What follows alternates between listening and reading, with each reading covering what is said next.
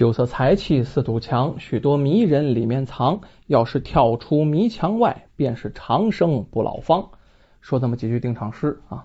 今天工作比较忙哈，倒出时间来，赶快给各位再更新书。因为最近呢，这个听书的朋友也越来越多了啊。然后我这一看呢，这粉丝每天增长的特别快啊。有新朋友，也有老朋友，新朋友也要听，老朋友也不能说是总是反复的听哈。所以说没别的办法，只能反复更新呢，这也是无以为报。今天赶快给各位再说一个啊，《聊斋》故事。这个故事呢，发生在老儿年间的揭阳县。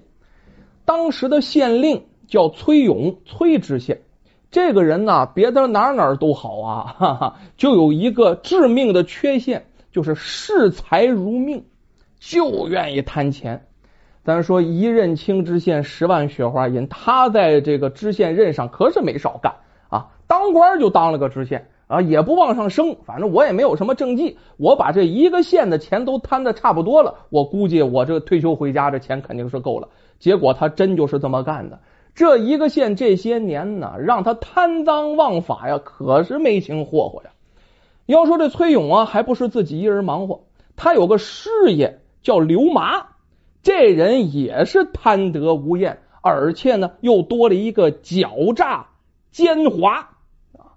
他总帮着这崔勇、崔知县啊，经常帮他呢出谋策划，那是搜刮了不少民脂民膏啊！百姓苦不堪言，揭阳的富户老百姓，这生不生气？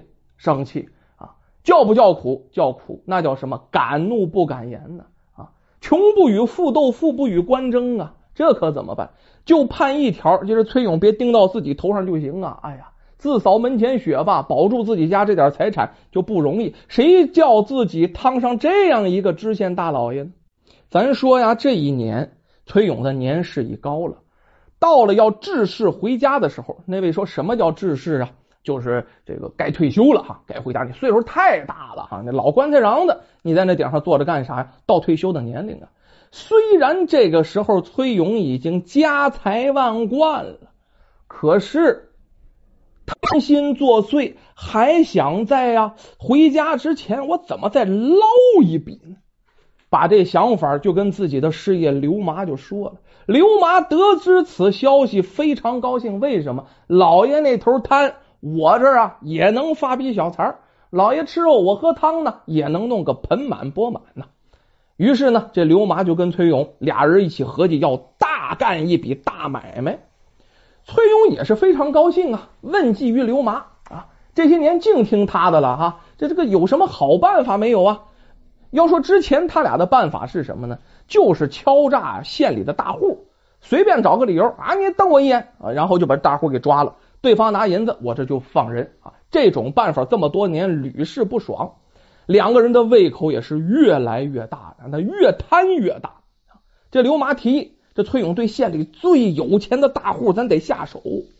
可是这崔勇啊，一声长叹：“哎，不好办呢。”刘师爷，要说咱们县里最有钱的，那得说是钱大户。可这钱大户已经被本官抓了三回了，再下手说不过去了呀。哎，大人呐，这钱大户不是咱们本县最有钱的哦哦，他不是本县最有钱的，本县还有人比他有钱吗？啊，这崔勇啊，琢磨来琢磨去，也想不到这谁家还比钱大户有钱呢？哎，老爷不是人，这刘麻尖尖的笑。这刘麻这次不想敲诈个人，而是对个村子下手。刘麻将自己的想法告诉了崔勇。原来呀，这县里的治下有一个叫林家村的地方。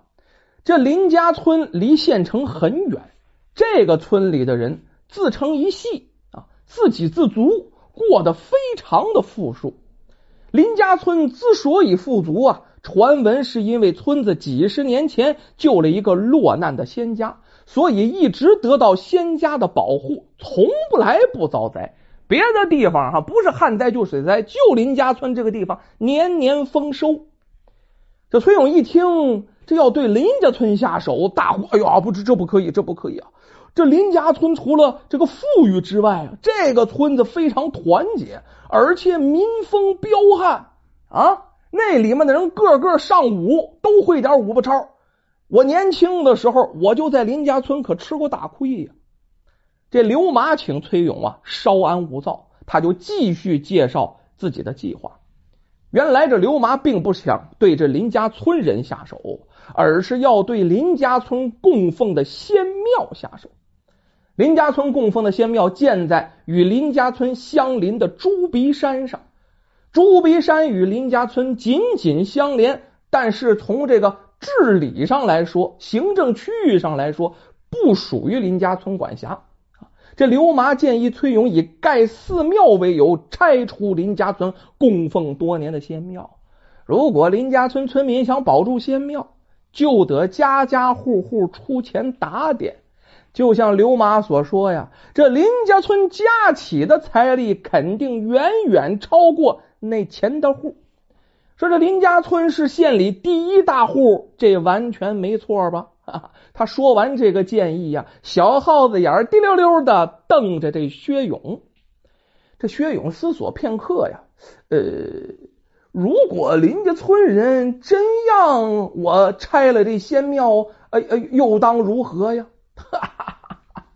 刘麻大笑啊！放心，放心，县令大老爷，哎呀，林家村人呐，断然不会同意拆庙的，他们只会乖乖的送银子。不信您就看。要说说干就干呐！第二天一早，这崔勇便带着人呐，有模有样的来到朱鼻山上啊，在这林家村供奉的这仙庙外边啊啊，这个装模作样的，又是转悠啊，又是勘测呀。要说消息很快就传到村里了，没多久，林家村的村长林老伯就带着村民哦哦哦，就来到了朱鼻山上，看到知县大老爷，赶忙行礼呀，礼数上还是要过得去的啊。就问呢，县大老爷驾临这朱鼻山是为什么呀？哎呦，这崔勇表面上很过得去，向着林老伯还礼，说明啊，这次我得这个拆庙而来啊，上至下派没有办法。这林家村的村民一听说有人要将他们的仙庙改为寺庙，要拆了重建，好家伙，这可不干了，个个拿着家伙来的，拿起武器这要打人呢。但是被林老伯强行制止。这林老伯知道这仙庙可不在林家村范围之内，打了就没有理了。县里真想拆，咱是一点办法都没有啊。为了保住这仙庙啊，林老伯与这崔勇啊促膝长谈了好长时间呢，最终。林家村啊，拿出五百两银子作为妥协保住仙庙的银子，将银子交给崔勇呢，让他去州府去打点打点，一定要保住这仙庙。哎呀，这崔勇装着很为难呐，这件事可不好办呐啊！但是呢，最后半推半就，还是答应了。回到县里，这崔勇就没想到自己这么轻易的就成功了呀！啊，赶快把这功臣。刘麻给叫来啊，摆上一桌丰盛的酒席，俩人喝将起来呀。这刘麻也没想到自己的主意居然这么轻松，现在就有点后悔了。怎么后悔了？没把这价码我再报的高一点啊！这刘麻提议呀，这钱来的太容易了，咱就莫不如啊，再敲林家村一笔，就说之前的银子不够，必须再加他二百呀。如果不同意，之前的五百两白花了，仙庙我该拆呀。还是照拆。你听到这个主意，这薛勇啊，拿起酒杯，还敬了这刘麻一杯。你这这这主意好，这主意好啊！呃，本县老爷敬你一杯，以后这种好主意啊，要早说，要早说。第二天，这崔勇就带着刘麻再次来到了林家村，找到了林老伯。这林老伯以为这仙庙的事办妥了啊，赶忙啊，火急火燎的整理衣冠，前来见这崔勇。结果一盆凉水。得知还得二百两银子，急火攻心，咣就晕那去了。一是老头啊上火上大了，第二年龄也大了呀，本身老头就有病啊。那位说二百两银子至于吗？列位，那是钱呢啊！农村能有多少钱呢？之前拿出五百两的家家恐怕有的都把棺材本拿出来了，现在再要二百两，那不是要老百姓的命？林老伯昏迷了一天呐，这才醒过来。自己琢磨着自己这命，估计是够呛了。这一下啊，没几天了，交代后人一定要保住仙庙，那是村里的根儿啊，绝不能让人把根儿给断了。说完，又晕过去了。郎中啊，一直就在林老伯身边伺候着。这个时候再看过林老伯，告诉林老伯家人，这林老伯呀，最多最多，我拿好药吊着，也顶多活七天。林老伯的儿子林童啊，看到父亲为村子操劳一辈子，到死都不能心安，晚上就来到了仙庙。那哭的跟个孩子似的，泪如涌泉呢，对着仙家祷告，希望父亲可以度过此劫，希望仙家能够保住村子呀。到了第七日，全村人都不干活了哈，也不织布了，也不纺线了，也不种地了，都放下手中的事儿，来到林老伯家门外，等待着送他们敬爱的老村长最后一程。为村子服务一辈子了呀，在心目当中啊，这就是村里最可敬爱的人。都知道老村长命不久矣，哪能不送一送啊？哎，到了正午，林老伯呀，本来奄奄一息了啊，突然扑棱一下坐起来了，而且神采奕奕，仿佛又恢复到了病倒前的样子，脸红扑扑的。之前腿脚还不太灵便呢，现在拐棍不要了，直接就走出屋外了。而且呀，还跟大家招手示意，别担心，别担心，乡子们，哎呦，哎呦，哎呦，哎呦，兄弟，哎呀，哎呦，大侄子，哎，哎呀，哎呀，那小孙子都别担心啊，我这没事了，我以后还得呀，继续为咱村子出力呢。现在我浑身是劲。这郎中在边上一看呢，吓一跳，觉得这叫什么？这叫回光返照啊！林老伯很快便会离世的，就赶紧让林老伯你回去躺着呀，你这没好呢。这躺下以后，郎中拿过胳膊这脉一号，这发现哎奇了，这林老伯的脉象异常平稳，跟病倒之后大不一样。现在啊，完全恢复了健康，之前那些老病也都没了。就当郎中准备向村民宣布这个好消息的时候，就刚想宣布，哎，又一个好消息传来了。县里的那县大老爷崔勇，连同他那走狗失业流氓啊，都被朝廷派来的钦差大臣下了大狱了，等待刑部复审之后就得定罪。这崔勇之前所说的要拆了仙庙建寺庙的这个说法，经证实纯属是子虚乌有啊！被这俩人骗走的七百两银子呀，哎，在钦差核实无误之后。会原封不动的退还给村子。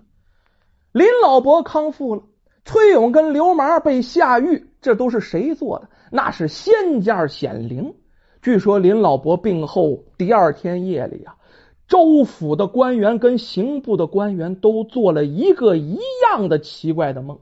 梦里有一个仙风道骨的老头。讲述了揭阳知县贪赃枉法的事儿啊，那是从头到尾说的非常详细。由于大家都做的是一样的梦，这件事太过玄妙了，于是朝廷非常重视，派出钦差定要彻查此事，把这事一定要弄个水落石出。由于此案呢，证据确凿。这崔勇跟流氓没法抵赖，是不是？很快就被下了大狱了。林老伯得知此事之后，才知道儿子在仙庙跪了一夜，为自己祈福。没想到这仙家还真就显灵了，给多位官员托了梦，不但救了自己呀，也替村子讨回了公道，还将这害人的知县跟贪心的师爷也下了大狱。